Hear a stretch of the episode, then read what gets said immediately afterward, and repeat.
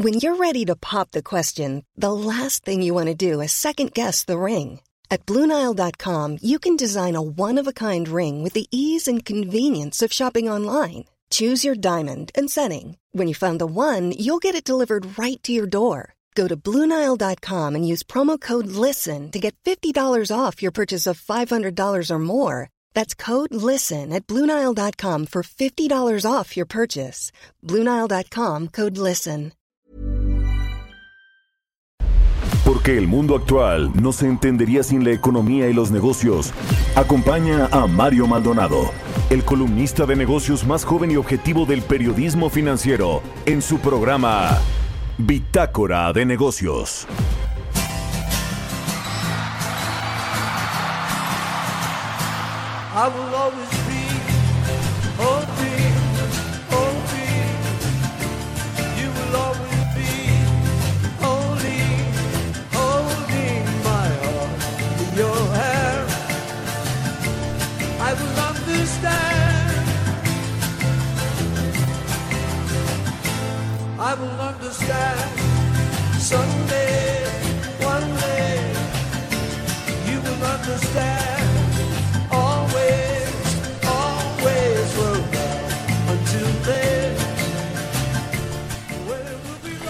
¿Qué tal? ¿Cómo están? Muy buenos días. Bienvenidos a Bitácora de Negocios. Yo soy Mario Maldonado y me da mucho, mucho gusto saludarlos en este martes 28 de julio del 2020. Saludo con mucho gusto a quienes nos escuchan a través de la 98.5 de FM aquí en la Ciudad de México.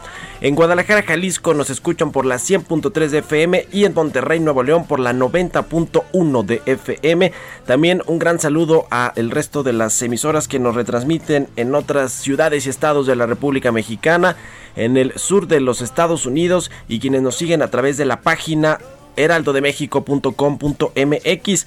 Iniciamos este martes 28 de julio como todos los días con un poco de música. Esta semana estamos escuchando canciones de artistas internacionales de gran talla y convocatoria que han venido a México en la última década. Esta canción se llama Hope of Deliverance de Paul McCartney y es una que a mí me gusta mucho, así que fue una complacencia que aquí me puso mi productor y jefe de información Jesús Espinosa. Así que pues iniciamos este martes con música y ahora sí vamos a entrar a la información.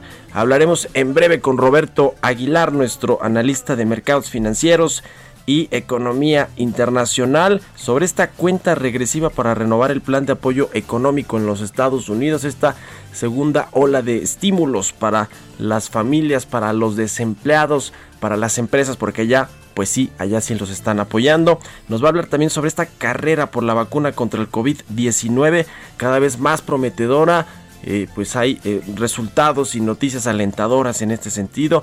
El tema es que cuando comience la producción ya de estas vacunas, pues va a tardar un tiempo en llegar a todos los países, incluido México, por supuesto.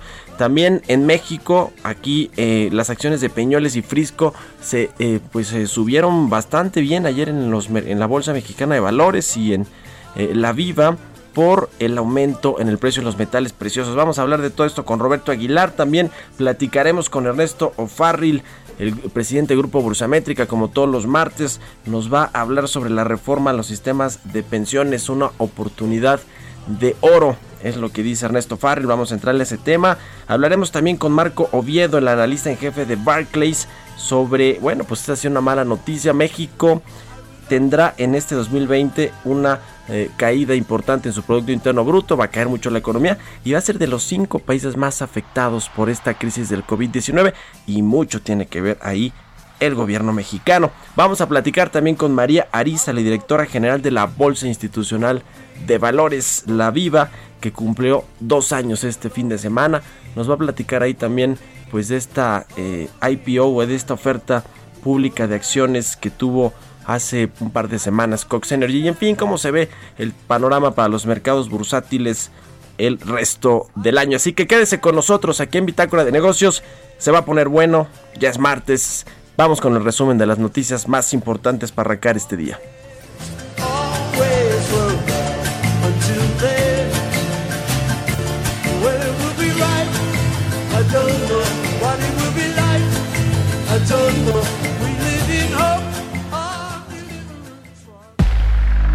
Resumen. El exdirector de Pemex, Emilio Lozoya, comparecerá este martes y mañana miércoles en el Centro de Justicia Penal Federal, adscrito al Reclusorio Norte ante jueces de control por los casos agronitrogenados y Odebrecht. Las audiencias fueron programadas para las 9 de la mañana.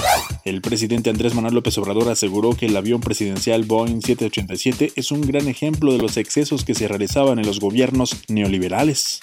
Y desde luego es eh, un insulto al pueblo de México habiendo tanta necesidad y tanta pobreza este lujo. El propósito de hacer esta rueda de prensa con el avión de fondo es para dar a conocer al pueblo de México cómo se malgobernaba al país, de cómo habían lujos en el gobierno durante todo el periodo neoliberal. Para la agencia Moody's, la propuesta de reforma al sistema de ahorro para el retiro presentada la semana pasada por el gobierno federal, si bien es positiva para los trabajadores y afores, corre el riesgo de generar presiones adicionales para el gobierno. El Consejo Nacional de Evaluación de la Política de Desarrollo Social, el Coneval, dio a conocer que el porcentaje de la población que se encontraba en pobreza laboral pasó de 35.7% en el primer trimestre de este año a 54.9% en mayo pasado, resultado de la reducción del empleo y la caída en la actividad económica observadas en este periodo, mismas que afectaron las fuentes de ingreso laboral de los hogares. Las personas físicas y las empresas que voluntariamente opten por presentar el dictamen fiscal tendrán más tiempo para hacerlo. El Servicio de Administración Tributaria extendió el plazo para la presentación del dictamen correspondiente al ejercicio del 2019. La fecha límite era el 15 de julio y ahora se podrá presentar ante el fisco hasta el 31 de agosto del 2020. Luis Alberto Moreno, presidente del Banco Interamericano de Desarrollo, considera que América Latina, que ya presentaba un deterioro en su crecimiento, saldrá más pobre de la pandemia del COVID-19 en momentos en que se dispara el nivel de desempleo y el endeudamiento en la región. Se espera que la zona experimente una contracción económica del 8 al 10% en 2020 como resultado del coronavirus y las medidas de cuarentena asociadas. Bitácora de negocios en El Heraldo Radio. El editorial.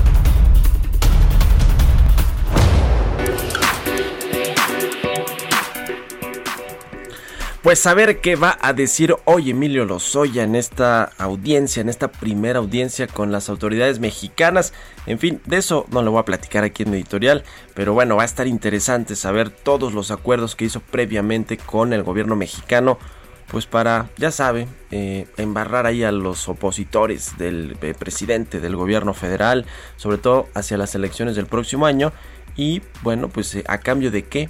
De la libertad de él, de su familia esa es la gran, la gran pregunta. Yo le voy a contar sobre este asunto del avión presidencial y miren, no es porque yo quiera abonar a esta intención clara que tiene el gobierno federal de desviar los, eh, la atención de los temas importantes que son pues, la crisis de salud, la crisis sanitaria, la crisis económica terrible que estamos sufriendo. Todos estos datos que le hemos comentado aquí que presentó, eh, se presentaron la semana pasada, finales de la semana pasada y esta misma semana con respecto a indicadores económicos, el desplome del IGAE el jueves se va a dar a conocer esta, eh, esta revisión del PIB para el segundo trimestre del año que viene con un desplome del 20%, un desplome histórico estos datos de las encuestas del INEGI con respecto a que 9 de cada 10 empresas sufrieron afectaciones por el coronavirus, 6 de cada 10 hicieron paros técnicos y bueno, pues solo 8% recibieron ayudas del gobierno federal, así como lo está escuchando.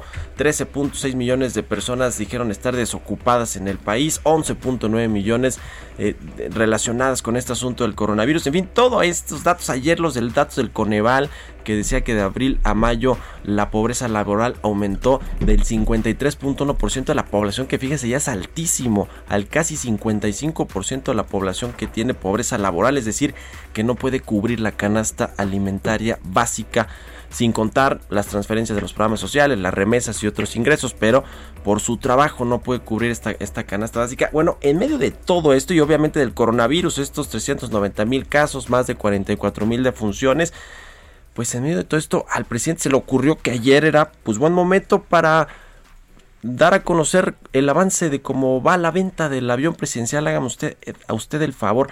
Pero a ver, vamos, ya que quiere el presidente hablar de eso, pues vamos a entrarle. ¿Cuánto le, le cuesta a México por ejemplo, no tomar esta línea de crédito del Fondo Monetario Internacional, que además son con tasas preferenciales, que México la tiene contratada desde el 2009 y que la ha venido renovando, y eso le cuesta dinero, la use o no la use. Bueno, le cuesta casi 160 millones de dólares al gobierno federal mantener esta línea de crédito y renovarla. No la ha querido usar pues porque no ha querido el gobierno salvar empresas, inyectar liquidez a la economía, ayudar a los desempleados, a las micro y pequeñas empresas que están quebrando, pero le cuesta como sea use o no use esa línea de crédito, 160 millones de dólares al año mantenerla. ¿Cuánto van, ¿En cuánto van a vender el avión? En 120 millones de dólares. O sea, que bueno, pues ahí está el asunto de la farsa, de la falacia que significa de este show, de este circo, de este teatro de querer vender el avión y obtener 120 millones para usarlos en los hospitales, en las unidades médicas, para equipar hospitales, cuando estamos pagando 160 millones de dólares por una línea de crédito que el gobierno, porque no quiere, porque no quiere el presidente, pues no la usa. ¿Usted qué opina? Escríbeme a mi cuenta de Twitter, arroba Mario Mal, a la cuenta arroba Heraldo de México. Son las 6 con 12 minutos. Economía y mercados. Ya está en la cabina del Heraldo Radio Roberto Aguilar, como todos los días, al pie del cañón, mi querido Robert. ¿Cómo estás? Buenos días. ¿Qué tal, Mario? ¿Cómo estás? Muy buenos días. Pues fíjate que hoy empezamos con una nota positiva. El tipo de cambio cotizando en estos momentos en 22.04. Ayer eh, el mínimo que tocó fue 21.91 y esto pues tiene que ver con el tema del debilitamiento del dólar a nivel global, que es lo que ha venido afectando y esto también pues a la espera de la decisión de política monetaria de mañana en Estados Unidos. Pero fíjate que vamos a comenzar con un incremento en los mercados asiáticos porque los inversionistas apuestan más por las negociaciones de un nuevo paquete de ayuda económica para Estados Unidos por un trillón de dólares para renovar programas que vencen este mismo viernes y descartaron también grandes anuncios de la Reserva Federal en su decisión de política monetaria de mañana en contra de las crecientes tensiones de Estados Unidos y China, así como por el avance de los contagios del coronavirus a nivel global, donde incluso fíjate que la Organización Mundial de Salud, Mario, pues está advirtiendo eh, una gran ola de contagios y no es una pandemia estacional, es decir, que bueno, pues todavía habrá eh, sorpresas en este sentido, desafortunadamente. Fíjate que ayer el asesor de Seguridad Nacional, Robert O'Brien, dijo, dio positivo por el coronavirus, pero no hay riesgo de exposición al presidente de Estados Unidos, Donald Trump, o tampoco al vicepresidente Mike Pence. Esto lo dijo ayer la Casa Blanca y bueno, dijo que tiene síntomas leves y se ha autoaislado y trabajado desde su lugar seguro fuera del sitio. No hay riesgo de exposición al presidente o el vicepresidente. El trabajo del Consejo de Seguridad Nacional continúa sin interrupciones. Ayer en una misiva lo informó la Casa Blanca. Y bueno, pues fíjate que uno de los que están de fiesta, Mario, ya lo hemos comentado días atrás, es el oro. El oro tocó un máximo eh, ya muy cercano a los dos mil dólares por onza, porque los inversionistas buscaban refugio del posible golpe a la economía global, ya afectada por una pandemia, de una escalada y también la escalada en la disputa entre Estados Unidos y China, que también impactó al dólar. La plata también eh, marcó su mayor nivel desde agosto de 2013 y ayer destacaron las ganancias de las acciones de Peñoles y Frisco. Fíjate que Peñoles ganó más de 13% y Frisco más de 15%, y esto por los mayores precios de los metales preciosos. En el año, fíjate, el oro ha escalado 28%, así es que es una de las apuestas, si hubieras invertido desde enero, muy seguras, es una ganancia muy importante acumulada en el año. Y también la alemana BioNTech y la farmacéutica estadounidense Pfizer comenzarán un estudio global para evaluar su principal vacuna y si resulta exitosa, las compañías podrían someterse a la aprobación regulatoria en octubre, poniéndolas en camino para suministrar hasta 100 millones de dosis para finales de este año y 1.300 millones de dosis a finales de 2021. Se espera que el estudio incluya alrededor de 120 sitios en todo el mundo y hasta 30.000 participantes. Moderna, que también fue una de las empresas que ayer comentamos, pues también lanzó su, ensayo en una etapa avanzada con 30.000 participantes y también trascendió que Johnson Johnson comenzó sus ensayos clínicos esta semana. Así es que, pues en la carrera ya hay algunos que están por la, por la vacuna, hay algunas empresas que están despuntando. Y bueno, pues te decía básicamente sobre el tipo de cambio que ayer eh, marcó su nivel, su mejor nivel en mes y medio al cotizar debajo de los 22, de hecho fue 21.91, así fue como cotizó el mínimo ayer. Y bueno, te decía justamente que el peso ha, sido favorecido por una baja del dólar a nivel global, de hecho hay el índice DXY, este índice mide la divisa, el dólar, frente a una canasta de seis monedas, la mayoría de esas, o, o el gran peso en esa canasta es el euro, y ha perdido casi 4% en julio interesante porque fíjate que la ganancia o la recuperación que tiene el tipo de cambio es de 4% en lo que va del mes. Así es que hay una correlación fuerte y esto por la expectativa de que la Reserva Federal mantendrá una postura comoditicia por el resurgimiento de casos de coronavirus en Estados Unidos. En tanto, la Bolsa Mexicana de Valores también obtuvo ganancias apoyada por los reportes del segundo trimestre y las perspectivas sobre las utilidades de la segunda mitad del año. caso de Cemex, ayer por ejemplo dio a conocer sus resultados que bueno, pues no fueron tan malos como se esperaba y las acciones también subieron y fueron apoyados y apoyaron justamente al mercado en su conjunto. Y mira, también un, ayer dio a conocer Moody's o repartió, distribuyó un reporte muy interesante y dice que la reforma de pensiones es positiva para los eh, gestores privados del sistema, pero podría generar presiones fiscales a las arcas del país al aumentar la base de quienes podrían recibir una pensión mínima asegurada. Habrá algunos que en este cambio no van a poder incluirse y ahí es donde tendrá que entrar justamente el gobierno. Y bueno, también hablando del tema, pues de que el jueves nos van a dar a conocer el estimado de la caída de la economía mexicana en el segundo trimestre del año. Fíjate que ayer Reuters dio a conocer un, eh, un sondeo donde dice que la economía de México habría registrado una contracción histórica en el segundo trimestre debido justamente al freno en las actividades productivas por la pandemia. Esto sería de 17.7% desestacionalizada frente a una caída de 1.2% en el primer trimestre del año. De confirmarse la proyección, se trataría del retroceso más profundo desde 1993.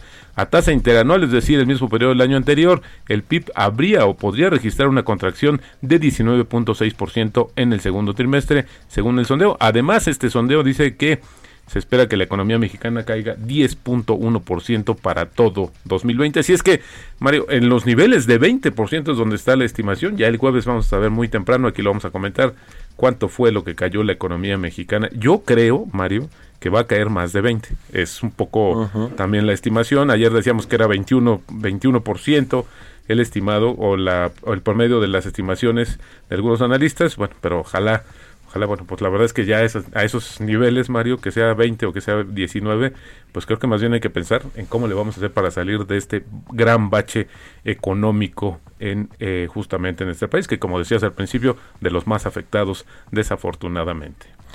Pues ahí está Robert. Hoy reporta Pemex sus resultados trimestrales, ¿no? Del segundo trimestre del año. Hoy justo que está aquí Emilio Lozoya dispuesto a, cantar, a decir todo lo que, lo que pasó en el sexenio de Enrique Peña Nieto. Nada más recordar que en el primer trimestre de este 2020 Pemex tuvo una pérdida de 562 mil millones de pesos, más de lo que perdió en todo el 2019 y en el segundo trimestre recordar que fue cuando cayeron estos precios del petróleo que se fueron incluso a, a, eh, valores negativos, ¿no? Y después rebotaron y ahorita ya están más por los 30, 40 dólares por barril. Pero bueno, pues ahí está el asunto, ¿no? a, ver, a, ver, a ver cómo viene el reporte. Seguramente pésimo, ¿no? La empresa se sigue endeudando, sigue teniendo eh, este, pérdidas. La verdad es que no hay una dirección eh, fija de hacia dónde va esta compañía. Bueno, pues básicamente sigue empeorando su situación, pero también es importante verlo en el contexto de cómo podrían eh, tener la repercusión en sus bonos, que es la empresa que tiene una gran cantidad de bonos cotizados en los mercados internacionales después de que se conozcan estos resultados, que había que sí, había que comentarlo en este contexto de caída de los precios internacionales del petróleo, pero creo que es importante también verlo sobre el impacto. Y bueno, pues también esta cuestión eh, mediática, ¿no, Mario? Pues para distraer quizás un poco la atención de lo que realmente preocupa. Qué timing, qué timing el de la cuarta Qué coincidencias aquí en la 4T. Gracias, Roberto. Al contrario, muy buenos días. Roberto Aguilar, sígalo en Twitter, Roberto AH, son las 6 con 20. Radar Económico. Ya está en la línea telefónica Ernesto O'Farrill, el presidente del Grupo Bursamétrica. ¿Cómo estás, querido Ernesto? Muy buenos días. Muy buenos días, Mario. Qué gusto saludarte. Bien.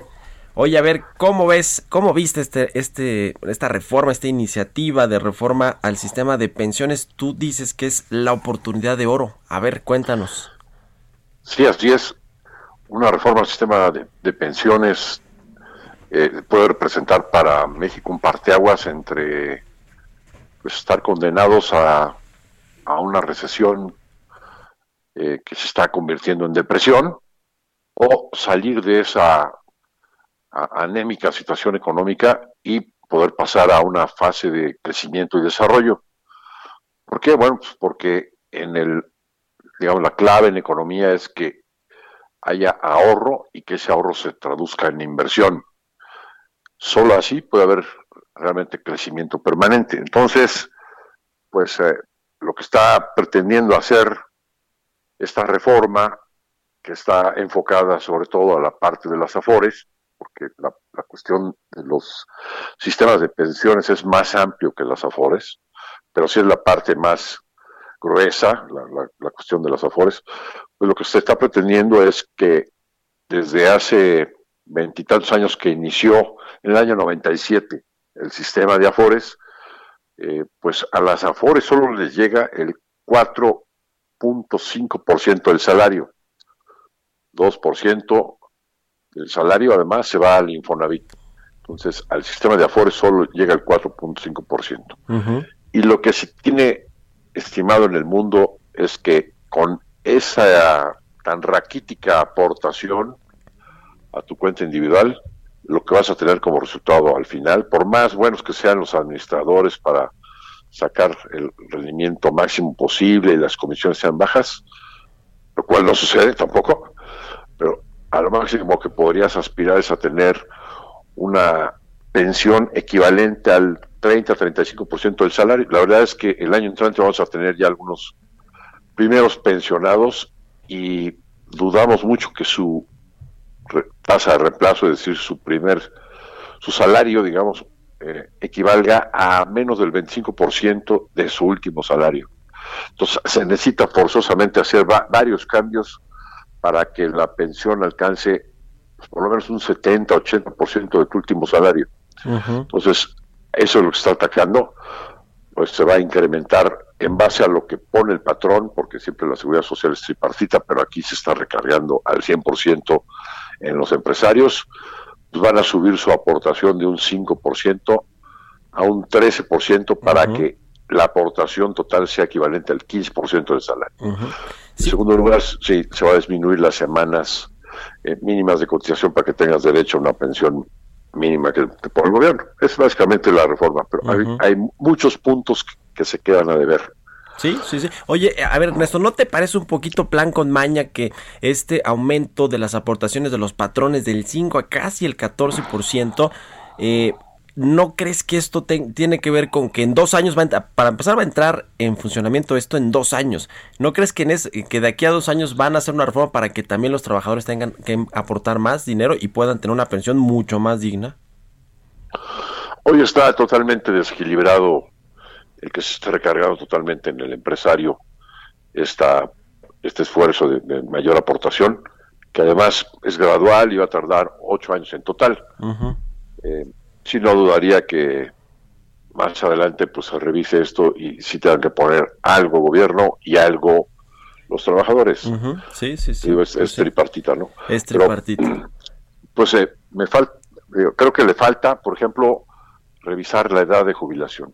También. Cuando cuando tu servidor nas- nació, la esperanza de vida en México eran 54 años. Y ahorita anda ya por los 70, una cosa así. Oye, Y, mi y querido se Ernesto, camina a los 80. nos agarra la guillotina, pero te agradezco mucho como siempre tu participación y te mando un abrazo. Que estés muy bien. Igualmente, Mario, que, que estén muy bien también. Vámonos a la pausa, volvemos.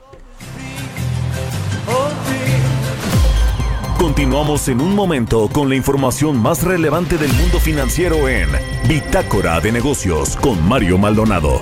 Regresamos. Estamos de vuelta en Bitácora de Negocios con Mario Maldonado.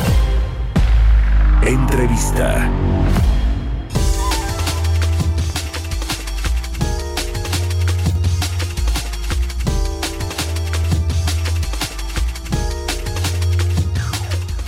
Ya estamos de regreso aquí en Bitácora de Negocios. Son las 6 de la mañana con 30 minutos tiempo del centro de México. Vamos a platicar con Marco Oviedo, el analista en jefe de Barclays, a quien me da mucho gusto saludar en la, vía, en la línea telefónica. ¿Cómo estás, Marco? Muy buenos días. Gracias por tomar la llamada. Muy bien, Mario, buenos días.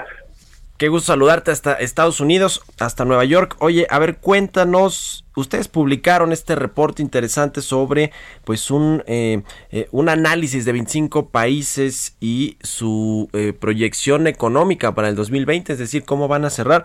La mayoría van a tener contracciones importantes en el Producto Interno Bruto. Es el caso de México y México se ubica precisamente como uno de los cinco países más afectados en términos económicos por la pandemia. Cuéntanos cómo hicieron esta selección de países y qué es lo que están viendo en el panorama para México en este 2020. Sí, es, es, es, un análisis, la verdad, bastante sencillo. Es, es únicamente ver qué países van a tener la contracción más fuerte eh, con respecto al primer trimestre en el segundo trimestre eh, derivado de esta pandemia. Y pues el, México está entre los primeros cinco, eh, junto con tres europeos que como sabes tuvieron un, un, impacto bastante sensible de, de, la, del, COVID. Y Argentina, que es el primero, pero pues ellos venían ya de, un problema de, reestructura de deuda que todavía, eh, bueno, que están por solucionar y ellos se van a contraer este eh, 11%. Eh, y México es el quinto exactamente por, yo creo que eh, juega eh, varios factores. Yo, yo te diría que es uno el hecho de que ya la economía venía débil desde antes de este choque y que pues, es una de las economías más expuestas dado que pues, es una es una economía que tiene turismo, es una economía que tiene este manufactura y además pues la misma pandemia con el con el encierro este que nos hace pensar que esa, esa contracción pues va a ser muy importante. Entonces México está en este top 5 de países con las mayores caídas. Ahí está Argentina con una eh, contracción de menos de 11.11%, España de 10.8%, Italia 10.6%, Francia 10.2% de caída y México un promedio de 8.8%. ¿Crees que se va a quedar corta esta estimación de caída de la actividad económica para el 2020 de 8.8%? Es decir, ¿cuándo revisan ustedes la eh, de nueva cuenta la, proyección económica del país? Eh, bueno, va, a ser conforme venga la información. Estamos esperando un, ligero rebote en junio eh, de 7% y luego una recuperación de 14% eh, en términos trimestrales en el tercer trimestre. Si vemos que esta recuperación es más lenta, pues obviamente vamos a tener que, revisarlo. Eh, y eso nos vamos a dar eh, eh, cuenta con los datos del sector externo, por ejemplo, que ya tuvimos algo de información que salieron bien, pero por otro lado vamos a ver que el, reporte de, de, producción industrial del 11 de agosto también nos va a dar mucha información si la construcción, que esa es una de nuestras tesis, la construcción se va a recuperar rápidamente porque simplemente se paró y regresarán los proyectos que estaban este, pendientes. Eh, y después, hacia el cuarto trimestre, pues ver si los factores que ya tenían a la economía estancada van a seguir este, jugando, sumado al hecho de que pues a lo mejor la pandemia no logra controlarse y, el encierro este, se mantiene, ¿no? Eh, este jueves se van a dar a conocer este esta estimación de eh, la economía para el segundo trimestre del año. Se prevé pues una contracción similar a la de mayo de 20, 19, 20% en, en, en, la caída. Como tú dices, vienen estos rebotes ya a partir de este segundo eh, semestre, del segundo, eh, del tercer trimestre del año. Eh, y esto, bueno, pues a lo mejor podría ir mejorando dependiendo cómo se controle o no este asunto de la pandemia. Eh, ¿cómo, ¿Cómo ves ahora eh, hacia el último cuarto del año las cosas, la reactivación? Eh, eh, ¿crees, ¿Crees que como dice el secretario de Hacienda Arturo Herrera, que yo lo he escuchado decir esto, que, que precisamente es eso, ¿no? O sea, no es una crisis estructural del sistema financiero como la que tuvimos hace casi 10 años, que bueno, pues tardaba tiempo en recuperarse todo, si no es una crisis de que pues el gobierno y las empresas decidieron cerrar, pero así como decidieron cerrar pueden reabrir, pero no sé si se escucha pues muy fácil como lo dice el secretario de Hacienda y, no va a ser de esa manera. ¿Cómo ves el último cuarto del año, sobre todo ya eh, pensando en, en el último trimestre del 2020? Sí, sí, como te digo, si no se llega a controlar el número de contagios y de muertes y vemos que se intensifica, pues este el encierro va a seguir. Y, y por otro lado hay otro hay otro factor que también juega y lo vemos lo hemos visto también en otros países es que una vez que abres eh, no necesariamente el consumidor va a regresar a consumir como antes no este, Eh, hay, hay, un, hay un factor de miedo que va, que va a seguir jugando y en la medida que no haya pues eh, eh, claridad los protocolos que se tienen que seguir, que ahí, por ejemplo, la autoridad no lo ha hecho muy bien, ¿no? El simple el simple hecho del, del, del, cubrebocas que el mismo presidente no le da la importancia que tiene, eh, pues hace que, que mucha gente eh, eh, crea que a lo mejor ni siquiera es, es, es, un elemento de seguridad y, y, y, no va a salir a consumir, ¿no? Puedes abrir las salas de cine, pero pues si la gente tiene miedo, pues nadie va a ir al cine. ¿Cómo están las cosas allá en Estados Unidos, Marco, con el tema de la reactivación económica, los rebrotes en muchas eh, ciudades o estados clave importantes para la economía estadounidense? ¿Cómo se ven las cosas también en este segundo semestre del año? Pues este complicado porque eh, no se esperaba que, esto eh, fuera a, a, resurgir. Yo creo que tiene que ver también con el hecho de que eh, no ha habido información correcta de sobre sobre cómo este virus se propaga. Esa es la impresión que me da porque la gente regresó cuando reabrieron regresaron como si fuera otra vez eh, la normalidad, una situación ¿no? normal, uh -huh. exacto, como si fuera normal otra vez y, y empezaron a contagiarse y, y, y, y resurgieron las, la, los decesos y los casos, ¿no? Entonces, eh, y, los gobiernos al final del día, pues, eh, tienen esa disyuntiva porque también, como sabes, aquí los estados recaudan mucho de la actividad doméstica, de lo que pasa en los bares, en los restaurantes, sí. y pues ellos ellos ven una disyuntiva en, entre entre abrir y recibir menos ingresos o mantenerlos cerrados y después ver cómo pueden conseguir apoyo eh, eh, fiscal, ¿no? Este está por esperarse, por por, por anunciarse un segundo paquete sí, sí, de ayuda de estímulo eh, y, quizá esto ayude a que eh, eh, si bien algunos estados no regresen completamente, pues todavía se pueda paliar algún efecto del, desempleo y de la baja en el consumo.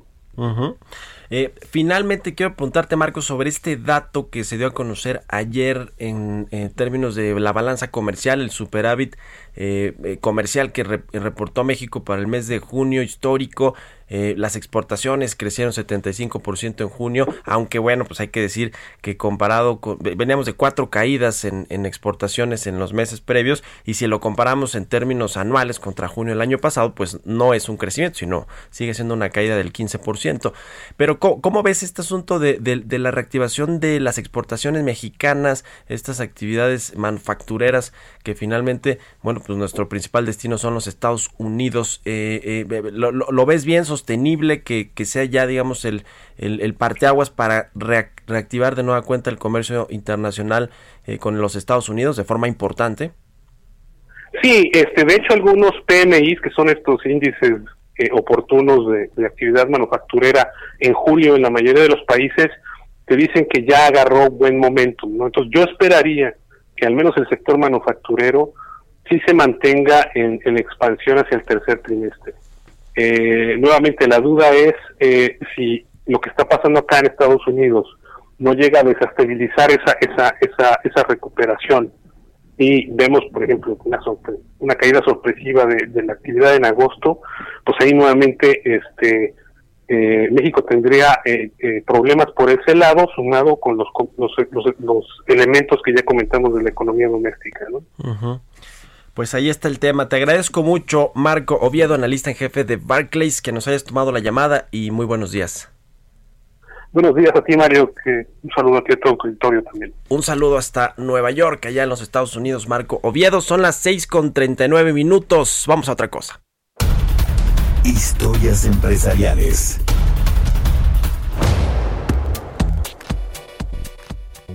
Pues ya platicábamos con Roberto Aguilar sobre estas vacunas que eh, pues cada vez son más eh, hay mejores noticias, noticias más alentadoras con respecto a eh, cuándo va a estar lista una vacuna para enfrentar, el coronavirus, el COVID-19. Y esta empresa moderna es una de las que ya le puso fecha. Dice que para diciembre va a estar disponible previsiblemente el uso de esta vacuna. Pero hay otras empresas que están pues en esta carrera por ver quién eh, tiene la cura para el coronavirus. Vamos a escuchar esta pieza de Giovanna Torres. La carrera contrarreloj por conseguir una vacuna efectiva contra el COVID-19 avanza de manera acelerada. Laboratorios, compañías e institutos de investigación de todo el mundo compiten por encontrar la fórmula que le ponga fin a la pandemia. Desde el Reino Unido hasta China, pasando por los Estados Unidos y Australia, la Organización Mundial de la Salud estima que hay 24 proyectos de vacuna que ya están testando en ensayos clínicos y 142 más que siguen estudiándose en los laboratorios.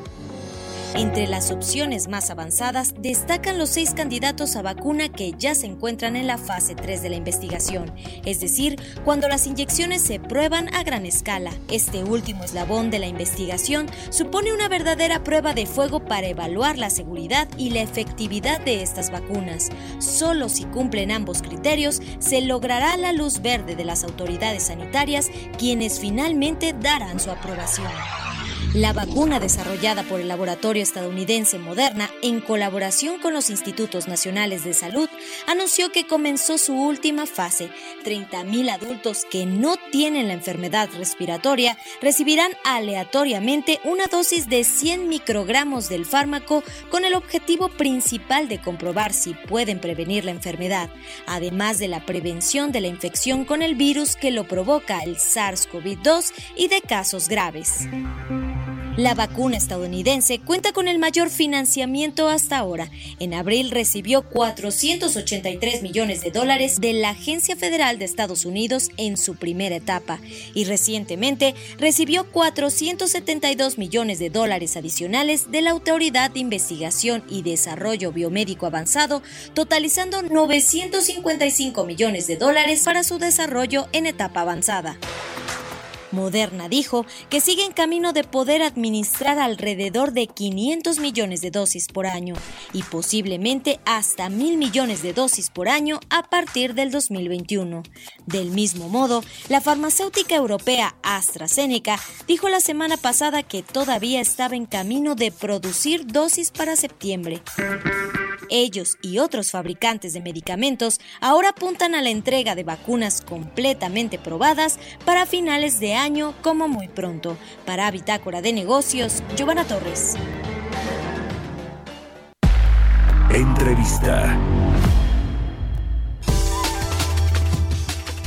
Pues cambiando de tema, vamos a hacer contacto con María Ariza, ella es la directora general de la Bolsa Institucional de Valores, a quien me da mucho gusto saludar. Querida María, ¿cómo estás? Gracias por tomar la, la llamada. ¿Cómo estás, Mario? Muchísimas gracias por la invitación. Oye, María, pues están ustedes celebrando, digo, en medio de este contexto que ciertamente es muy complicado en el tema de salud, económico, ustedes cumplieron dos años ahí en la Bolsa Institucional de Valores.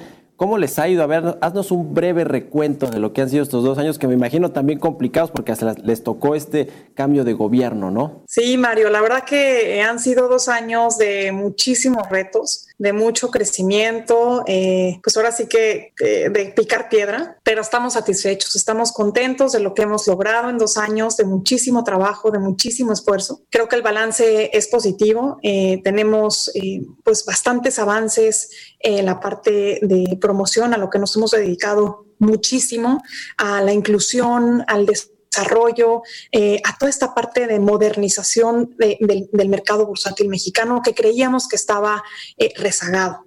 Eh, había muchas áreas de oportunidad, en nuestra opinión, no nada más en el tema de infraestructura y tecnología, pero hacía mucha falta el acompañamiento, el entendimiento de las empresas, el acercamiento de nuevos inversionistas. Y a eso nos hemos dedicado, Mario. Hoy tenemos, eh, gracias a Dios, hemos ido avanzando. No ha sido fácil, pero tenemos ya un volumen importante eh, de operaciones. Estamos llegando ya al 16% de mercado.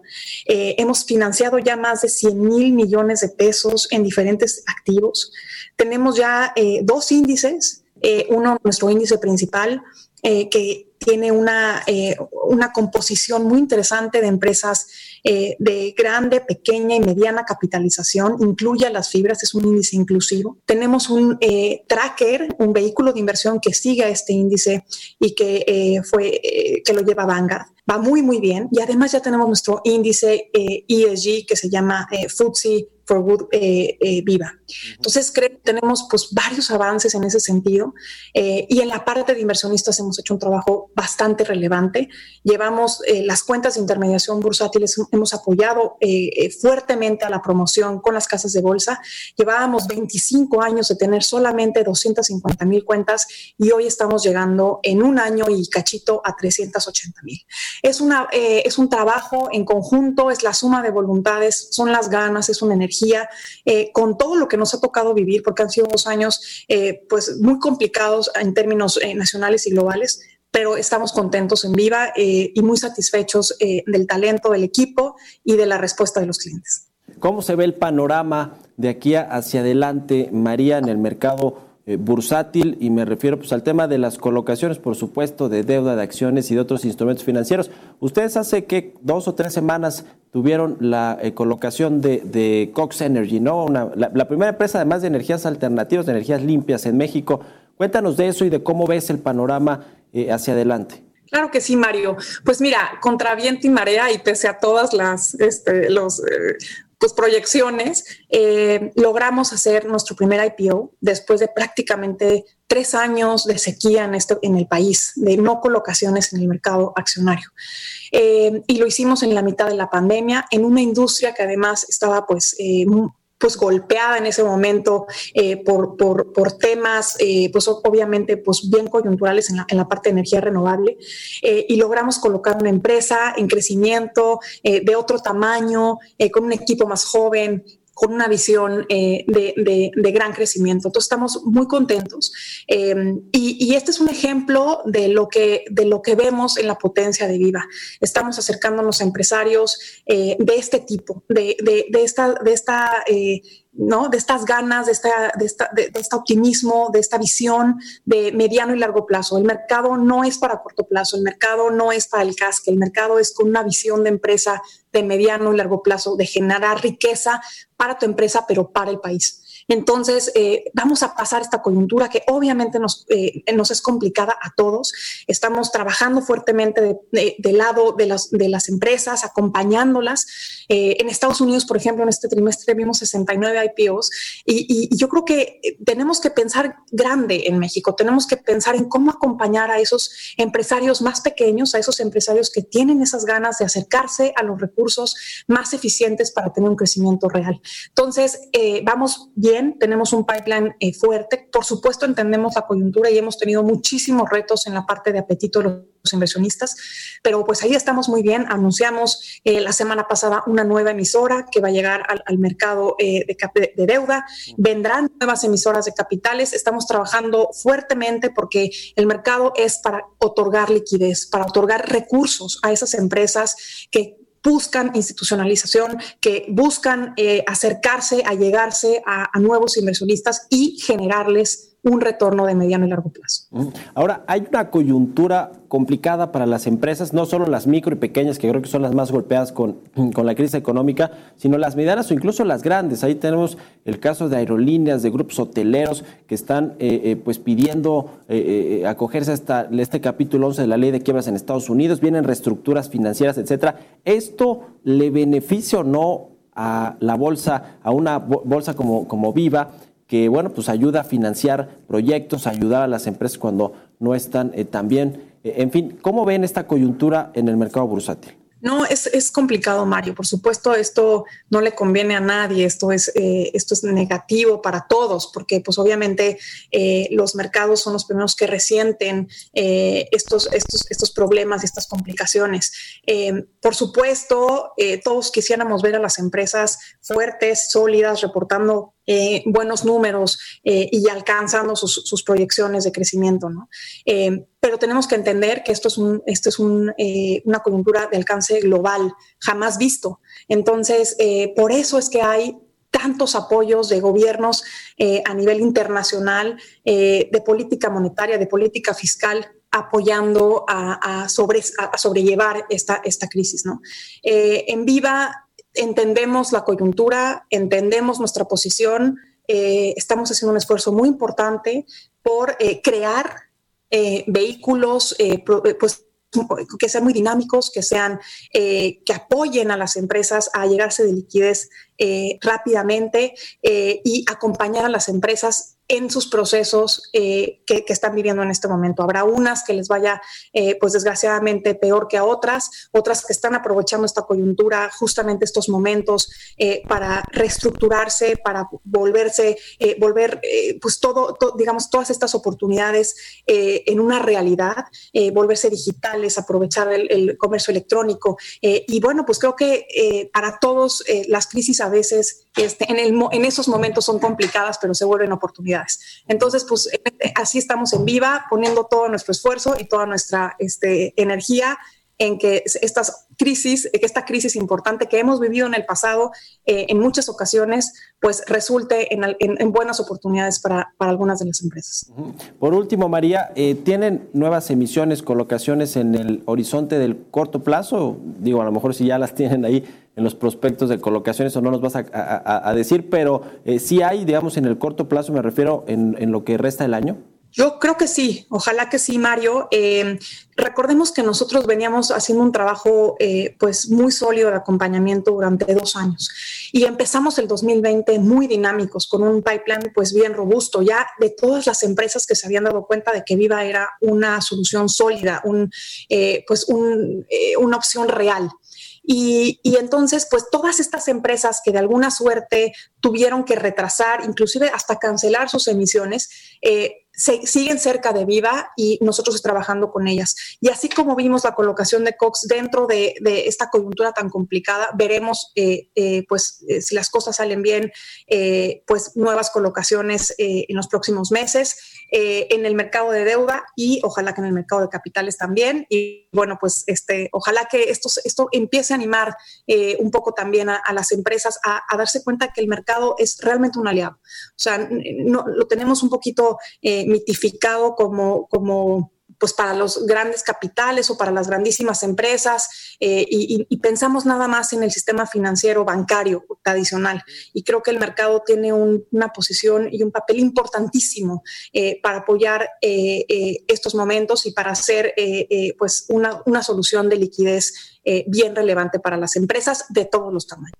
Pues María, muchas felicidades por estos dos primeros años de Viva que tú pues has encabezado, has liderado, te ha tocado ahora sí que eh, ahí andar con tiburones de todo el sector financiero y lo has hecho creo que muy bien, así que muchas felicidades, enhorabuena y pues estaremos platicando aquí si nos permites. Gracias Mario, siempre este, te agradezco muchísimo eh, tu interés, tu espacio y bueno, muchos saludos a todos. Hasta luego, María Ariza, la directora general de la Bolsa Institucional de Valores.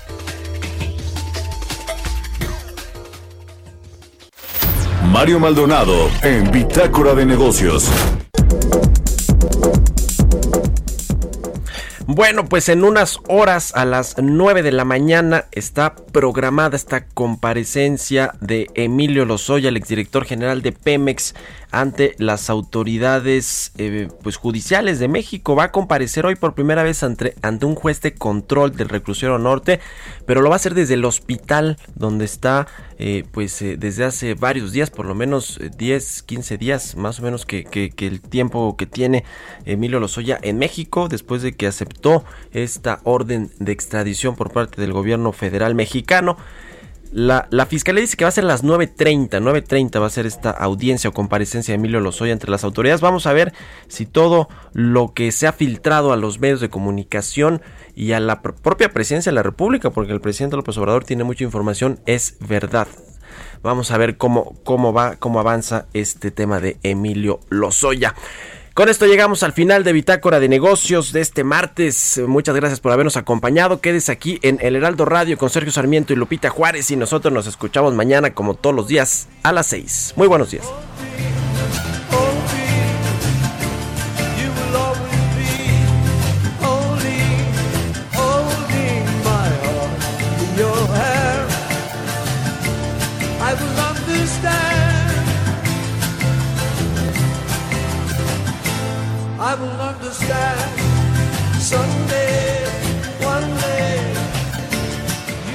Esto fue Bitácora de Negocios con Mario Maldonado, donde la H suena y ahora también se escucha una estación de Heraldo Media Group. it's Paige DeSorbo from Giggly Squad. High quality fashion without the price tag. Say hello to Quince. I'm snagging high-end essentials like cozy cashmere sweaters, sleek leather jackets, fine jewelry, and so much more. With Quince being 50 to 80% less than similar brands. And they partner with factories that prioritize safe, ethical, and responsible manufacturing. I love that. Luxury quality within reach. Go to quince.com slash style to get free shipping and 365 day returns on your next order. Quince.com slash style.